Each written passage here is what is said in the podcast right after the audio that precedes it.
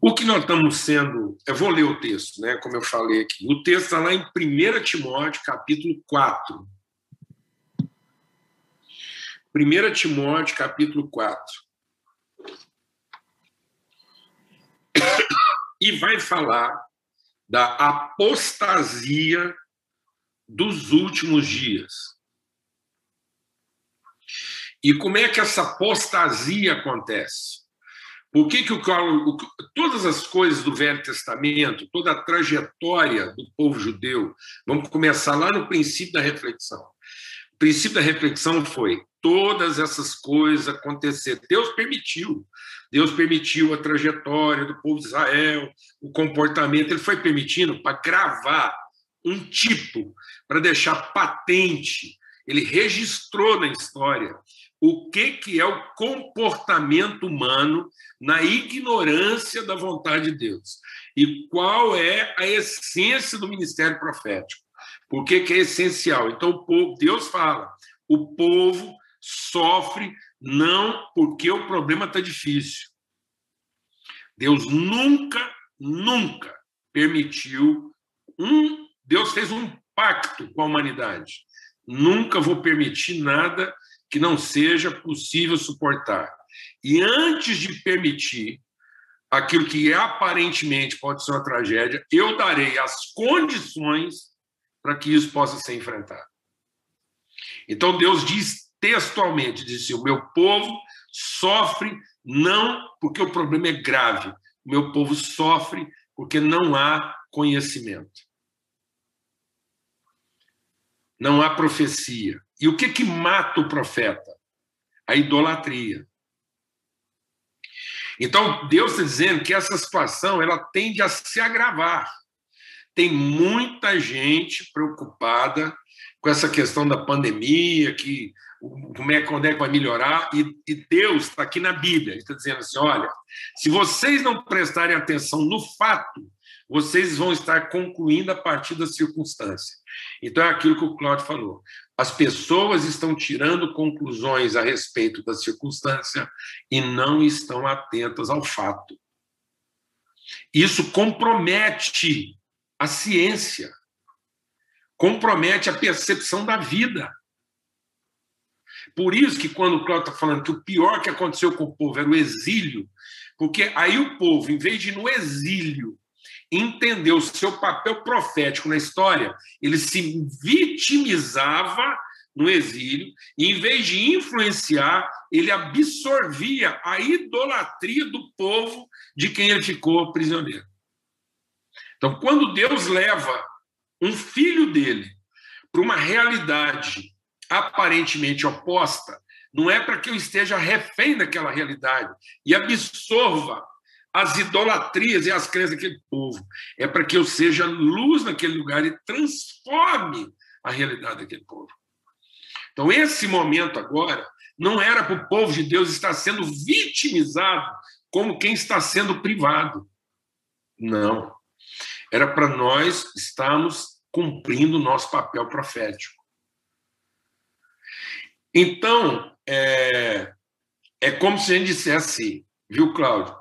Enquanto a gente poderia dizer vai passar, nós temos que entender que está passando.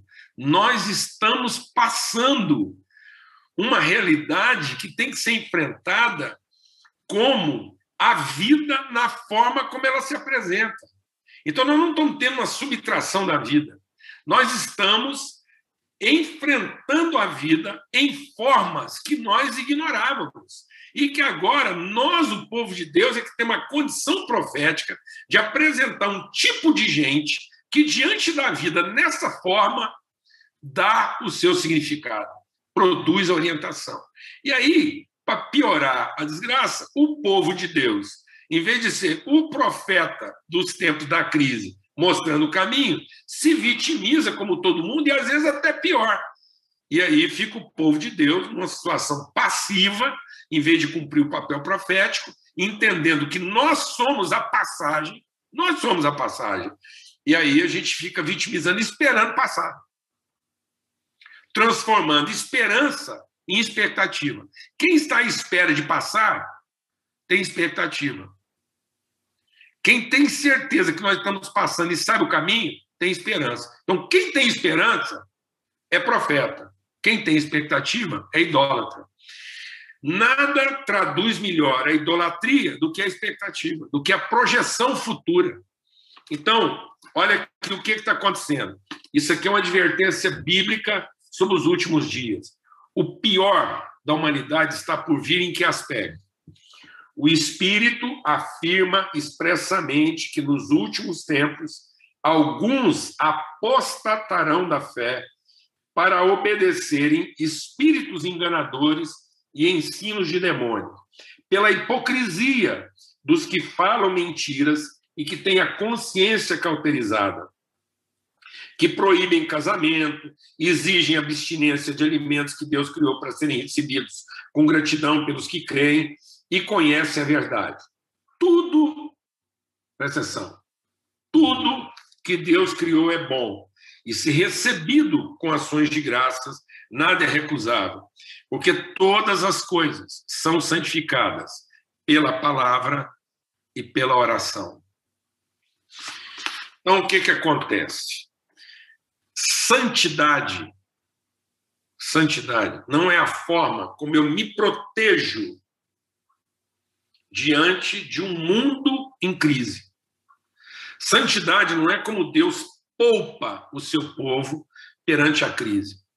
Santidade é a forma como Deus revela ao seu povo que não se corrompe com a crise e apresenta para a crise o modelo de como viver diante dela. Então, santidade não é a forma como eu me protejo, santidade é como a, a forma como eu me exponho. Por isso que a igreja não é um lugar de proteção. A igreja é um lugar de revelação. A igreja, para que a gente conhecesse as formas de sermos entregues e expostos para a vida, produzindo a revelação profética. Por isso que Paulo diz: Eu queria que todos profetizassem.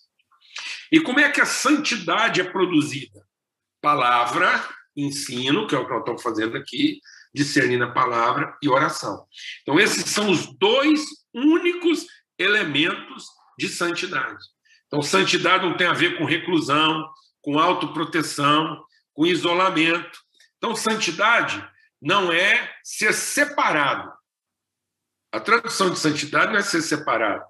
Santidade é ser separado para o propósito. Então, a, a santidade tem a ver com um propósito. Então, Deus vai lá e ele santifica, ele pega aquilo e diz: olha, o propósito puro dessa coisa é esse. Ou seja, essa coisa usada fora do seu propósito não é santa. Então, quem é o santo? Por isso que Deus diz assim: sejam santos como é santo vosso Pai. Então, todo cristão, ele tem que ser santo como é santo nosso Pai. Isso quer dizer o seguinte: diante de todas as crises que a humanidade já passou e que dizem respeito diretamente a Deus, Deus não se corrompeu. Deus nunca pautou o comportamento dele pela crise. Ele sempre foi referência para enfrentar a crise. Então Deus não tinha uma forma de comportamento ajustado a uma determinada situação. Então Deus era referência para qualquer situação. Ele é o baluarte, ele é o paráclito. Por isso que espírito é paráclito, é referência. Por isso que é o Espírito Santo que diz. E o que é apostasia? Deixa o Espírito de Deus ministrar no nosso coração, que é o que aconteceu lá naquilo que o Cláudio está apontando, esses tipos, o que, que ficou tipificado, o que está cravado de forma tipificada na história do povo de Deus, para a gente aprender, para a gente não cair no mesmo erro de quê? Volta lá.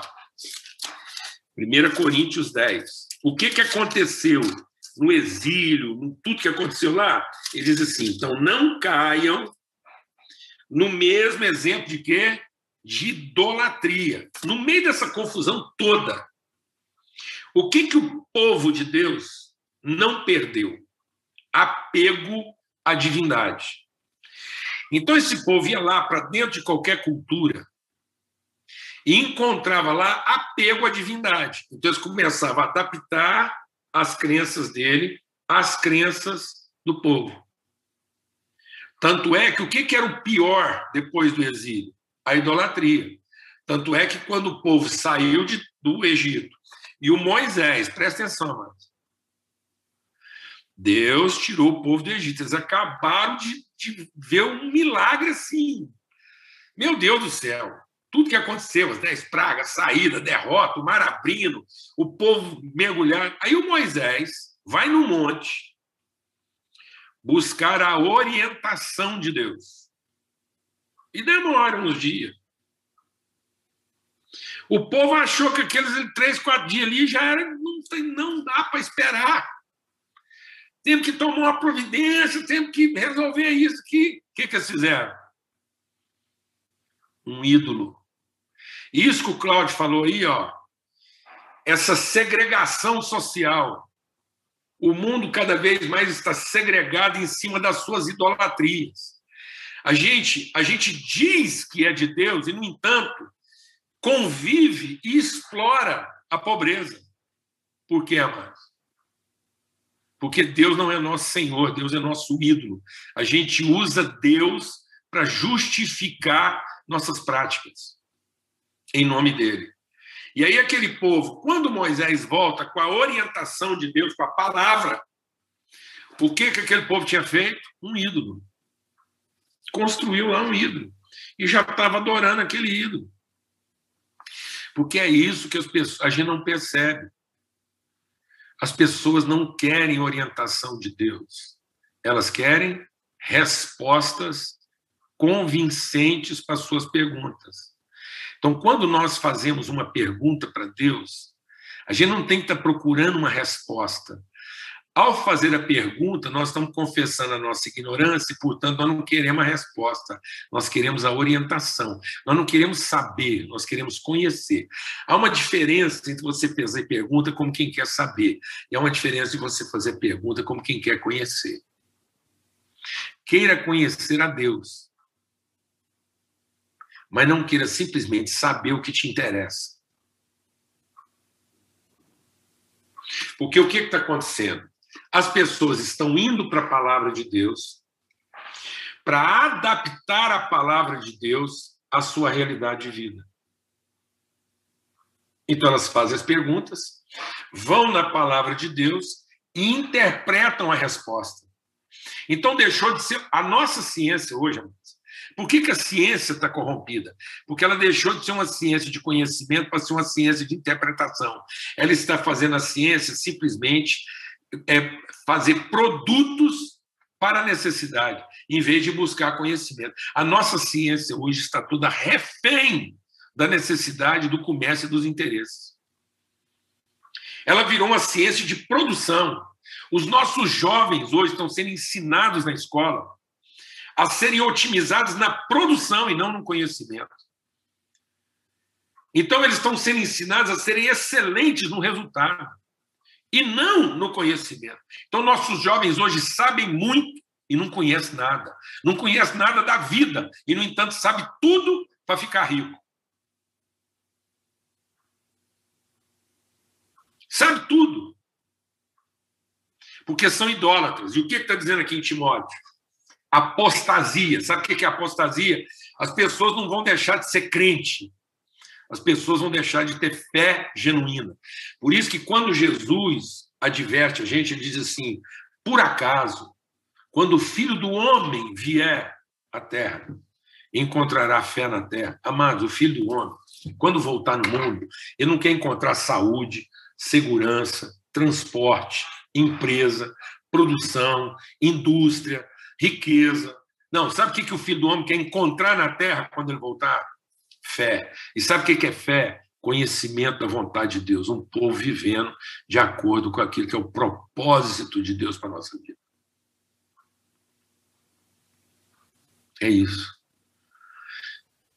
Porque sem fé é impossível agradar a Deus. E fé não é o que eu sei do divino. Fé não é crença. Crença é aquilo que eu sei a respeito de Deus o suficiente para exigir dele o que eu quero. Isso é crença. Crença é construir um altar, colocar lá um ídolo, um templo, colocar lá um ídolo e fazer das tripas coração para convencer aquele ídolo que ele tem que servir a gente. Isso é crença. Então o povo está cada dia mais crente. E nós temos cada dia menos fé na terra. Então, toda vez que o povo ia para um exílio, ele voltava crente. Crente das crenças que eles tinham e agora crente do povo com quem ele ficou escravo. Uma bagunça. Tanto que o problema do Jeremias, você lembra, né, Cláudio? O que, que, era o problema do Jeremias? Não faltava gente no templo. Você acha que o Jeremias pregava para o povo vir para o templo? Não, amados. O Jeremias pregava para o povo que estava vindo para o templo. O Jeremias não estava pregando para incrédulos, o Jeremias estava pregando para crentes que enchiam o templo de acordo com as interpretações dele para dizer para Deus o que é que Deus tinha dito e não para conhecer o que Deus tinha dito. É grave isso. Porque Deus fala, o Jeremias cansou. Deus, esse povo não quer discutir, não. Eles querem simplesmente interpretar o que o senhor disse. Eles não querem aprender, não. Eles estão vivendo as suas interpretações. Então, amados, deixa Deus ministrar o nosso coração. Idolatria é a forma como a gente interpretou Deus à nossa maneira. Então, tem muita gente hoje que é idólatra na Bíblia. O mundo hoje está cheio de idolatria. Os templos hoje, em nome de Deus, estão cheios de idolatria porque está cada um interpretando a Bíblia de acordo com a sua conveniência e se torna defensor das suas crenças e está disposto a matar quem quer que seja. O que, que é isso? Polarização. As pessoas hoje não querem conhecer umas às outras, elas querem convencer umas às outras. E agora não são povo, não são gangue. Gangues evangélicas, gangues católicas, gangues muçulmanas, tudo gangue. Apostasia. Sabe o que é apostasia? A crença no lugar da fé. E aí a gente quer fazer com que as coisas signifiquem o que nós queremos que elas sejam, e não que elas foram feitas para ser. Presta atenção o que é a gravidade da idolatria. A gravidade da idolatria, por exemplo, o idólatra, ele acredita, tem uma parte dos idólatras que ele acredita que ele tem que ficar bêbado para ver Deus. Outra parte dos idólatras acredita que quem está bêbado é porque viu o diabo. Então ele acha o seguinte: ele vai lá e pega o vinho, o vinho, e faz do vinho a interpretação do que ele quer acreditar. E ele acha que o vinho tanto pode promover quanto pode corromper. Então tem gente que acha que é o vinho que faz o bêbado. Não, mas o vinho não faz o bêbado. O bêbado é que não sabe beber o vinho. Porque bebe o vinho fora do seu propósito. Não é a maconha que faz o viciado. É o viciado que fez da maconha e deu a ela um propósito que ela não tinha. A heroína não faz o viciado.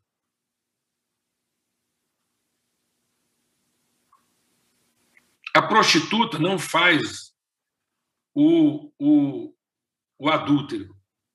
É o adúltero que alimenta o negócio da prostituta. Se não tivesse homem para pagar a prostituta, não tinha mais prostituição. Se não tivesse gente fazendo uso, se não tivesse gente interpretando a cocaína à sua maneira, a cocaína é pura. E quanto mais pura, melhor. Só que o viciado acha que quanto mais pura, melhor. É isso que está acontecendo. Então, a gente deu esse, a gente vai lá e pega a cana de açúcar e deu a ela a nossa interpretação. Então, um bêbado embriagado de cachaça é um crente, é um idólatra. O que é um alcoólatra dependente de cachaça? É um idólatra. Ele é crente, tão crente quanto qualquer outro idólatra. Tão crente quanto o cara que nem olha para o lado da cachaça achando que a cachaça pode levar ele para o inferno. Dois crentes. Um crente que a cachaça vai levar ele para o céu, porque só com a cachaça ele consegue enfrentar a vida, e outro crente achando que o bêbado já foi para o inferno e ele só não vai porque não bebe a cachaça.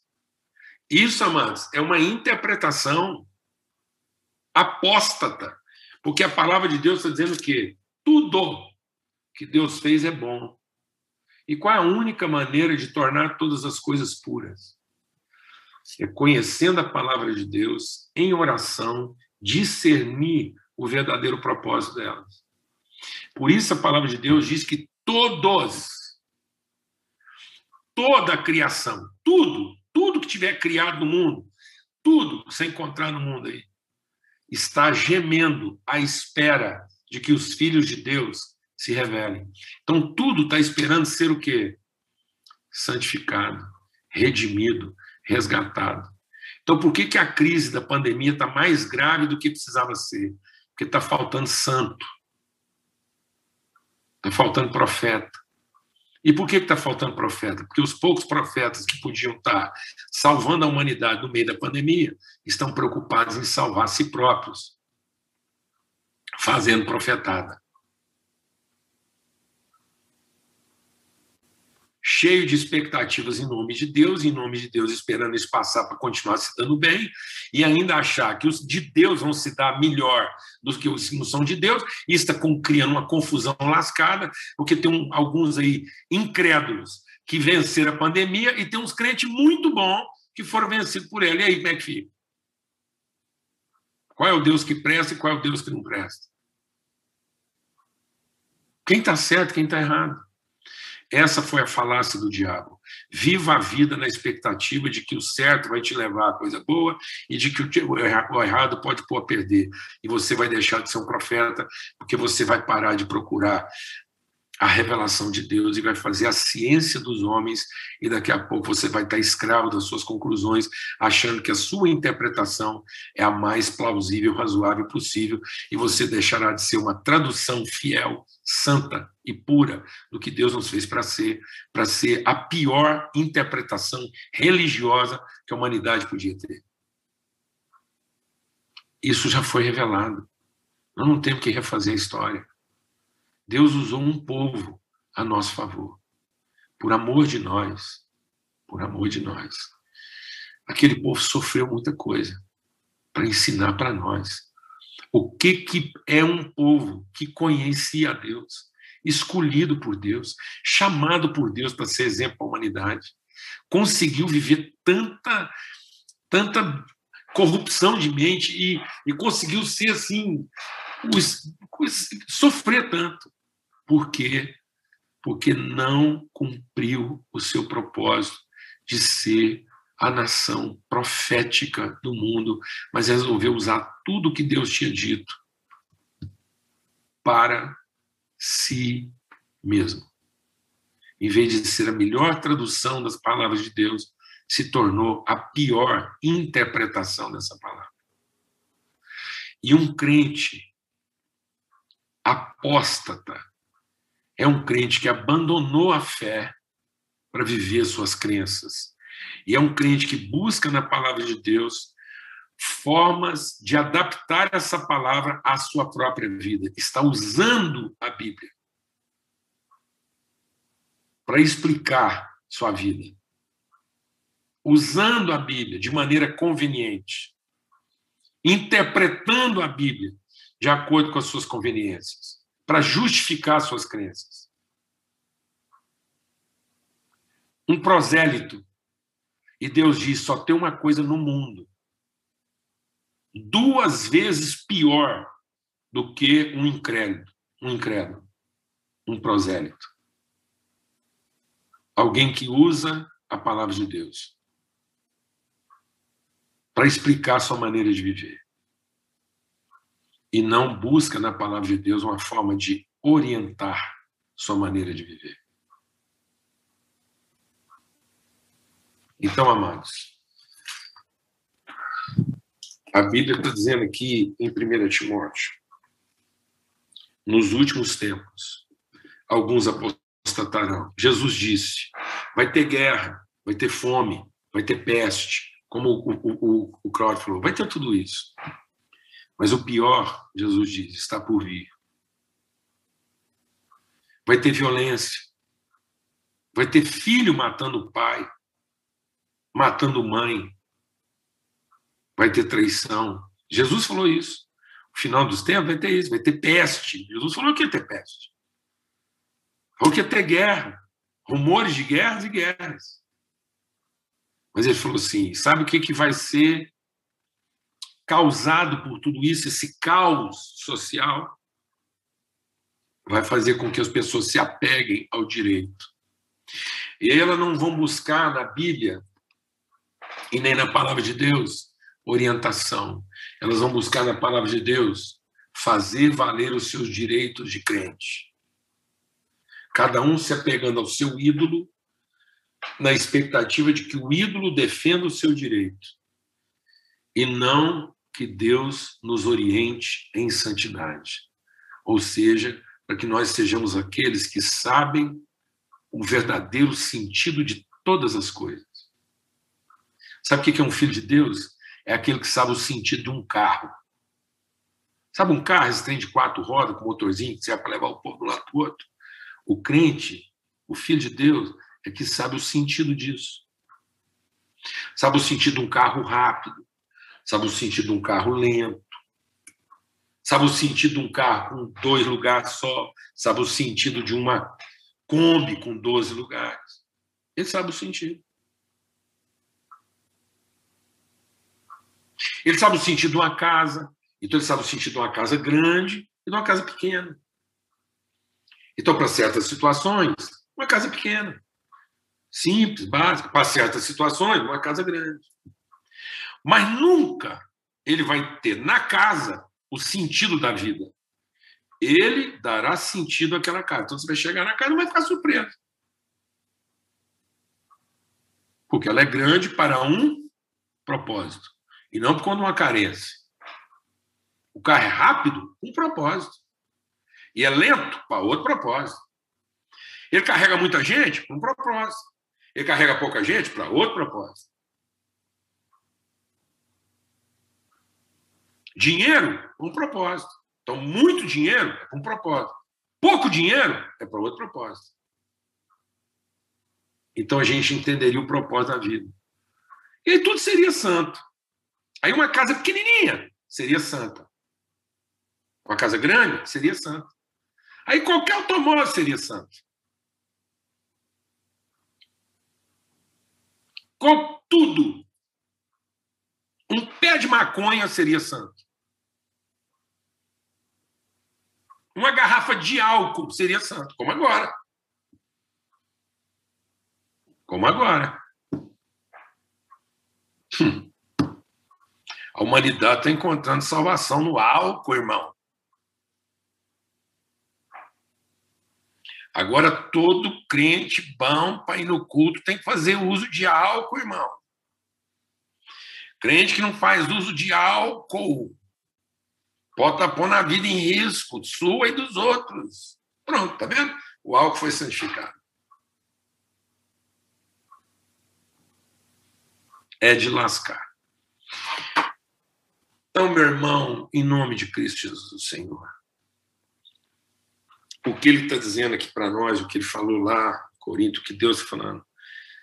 Apartem-se da idolatria, que nesse exílio, nós estamos em exílio, que nesse exílio permanente aqui, até a gente voltar para casa, a gente entenda que nós não estamos privados, nós não somos vítima, nós não somos vítima dos problemas do mundo, nós somos a orientação para todos eles. Nós não estamos aqui esperando passar. Esse foi o grande problema da maioria dos crentes. A gente começou a achar que a vida aqui era, passava enquanto a gente aguardava o céu. E fomos usando a crença para esperar o céu e não para ter responsabilidade com a vida. E Deus falou lá para Jeremias: fala lá para meu povo que essa conversa toda deles aí, que eles estão lá. Não, estão.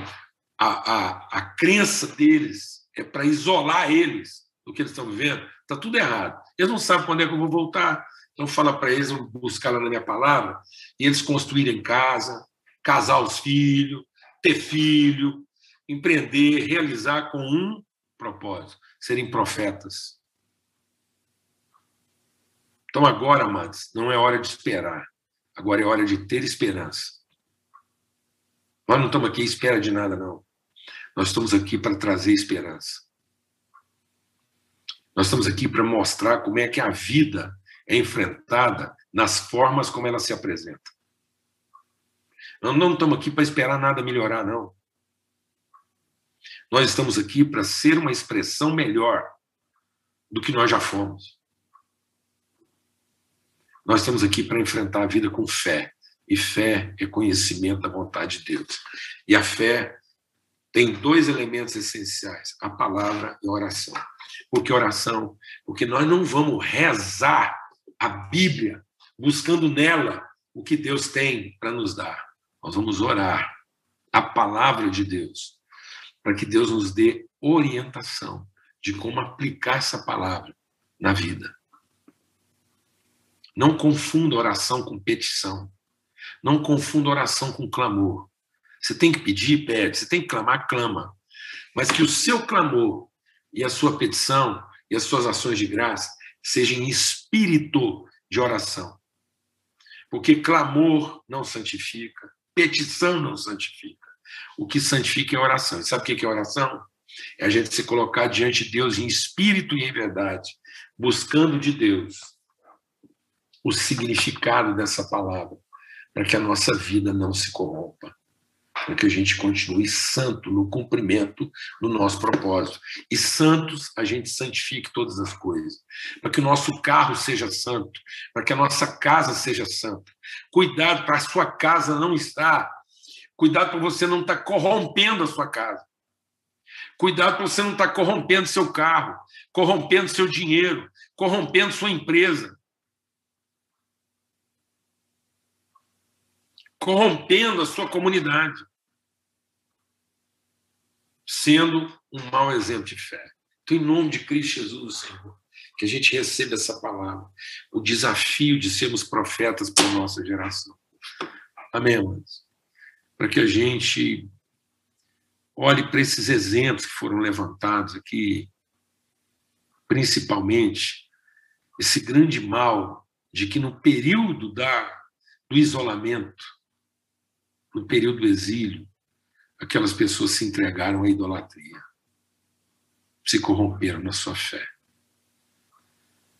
Deixaram de depender de Deus e começaram a querer controlar Deus com as suas crenças sabiam de Deus o suficiente para acuá-lo com as suas crenças. É exatamente às vezes isso que a gente faz. A gente busca na Bíblia formas religiosas de acuar Deus. E a gente não ora mais. A gente só pede. Pede, pede, pede. A gente não busca orientação, só busca poder. A idolatria só busca o poder a espiritualidade busca a orientação.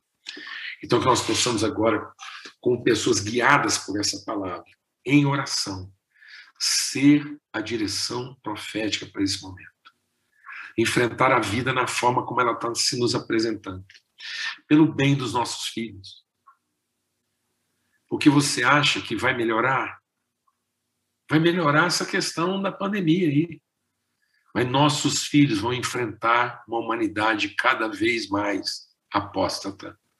Nossos filhos vão enfrentar uma humanidade cada vez mais egoísta, cada vez mais defensora do direito, cada vez mais iníqua, cada vez mais apegada, cada um cada vez mais amante de si mesmo. É isso que está vindo aí para os nossos filhos. E só tem um jeito de vencer, de ter vitória nessa vida: a fé. Essa é a, a fé é que vence o mundo. Essa é a vitória que vence o mundo, a nossa fé. A iniquidade alimenta nossas crenças. A espiritualidade sustenta nossa fé. A palavra de Deus não pode ser interpretada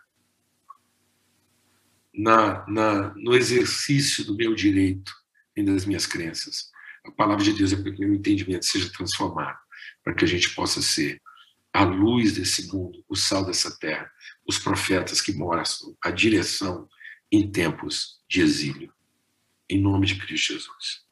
Foi isso que Deus falou para Jeremias. Você veio aqui reclamar do povo, então vou dizer para você, Jeremias, quando você se converter, o povo se converte. Não queiram que as pessoas se convertam antes que o seu próprio coração, Jeremias, esteja convertido. Porque quando você se converter, Jeremias, você será a minha boca e eles se converterão. Porque o nosso problema, amados, é que a nossa oração está sendo a nossa boca daquilo que a gente quer falar para Deus. E não o nosso tempo de conhecer como é que Deus quer usar a nossa boca como boca dele. Então, na nossa conversão profética, nós seremos a boca de Deus. Amém, amém. Que tempo, que tempo maravilhoso. Obrigado, Senhor, muito obrigado por essa manhã. Obrigado pela forma como o Senhor está assim nos nossos encontros, produzindo, gerando revelação. Quero te louvar pelo empenho de todos Quero te louvar por essa coisa tão bendita da gente se assentar aqui e sem nenhum planejamento prévio, sem nenhum controle da situação, a gente simplesmente entregar nossos corações e poder testemunhar, perceber. Obrigado porque a gente pode estar podendo aqui a cada encontro domingo aqui nesse tempo testemunhar, ver, perceber com os nossos próprios olhos que o Senhor está falando aos corações que é na comunhão, onde estiverem dois ou três em comunhão. Aí o Senhor está e aí o Senhor produz revelação. Que cada um de nós que participa desse encontro aqui possa sair desse encontro agora carregando essa certeza no coração. Produzindo outros encontros. Sem estarmos, ó Deus, na expectativa do que alguém fará a nosso próprio favor mas assumindo a responsabilidade em comunhão no Espírito, que o Espírito do Senhor, em perfeita comunhão, nos instrua e para que a nossa relação, de maneira profética, apresente caminho de luz e esperança para a humanidade em conflito. Que a gente possa trazer a cura, ó Deus, das enfermidades, que a gente possa trazer luz para a incredulidade, que a gente possa trazer justiça para a iniquidade. Homens e mulheres que, diante de toda essa crise, não permitem que o amor se esfrie nos corações. Que no meio de toda essa situação, nosso amor aumente, que nosso amor se inflame, não se esfrie, mas com um coração inflamado de amor, nós possamos assumir a responsabilidade profética de enfrentar a vida como ela nos apresenta, sem murmuração. Aquele povo, diante dos seus problemas, murmurou. E murmurava porque estava carregado de idolatria, murmurava porque estava carregado de expectativa e de frustração. Mas que com o coração grato, por isso a tua palavra diz: todas as coisas recebidas com gratidão são puras então, com o coração grato, com gratidão por estarmos aqui nesse momento, orientados pela tua palavra em oração, nós possamos ter um entendimento iluminado para assumir a responsabilidade desse momento, com gratidão. E não com perda, com murmuração,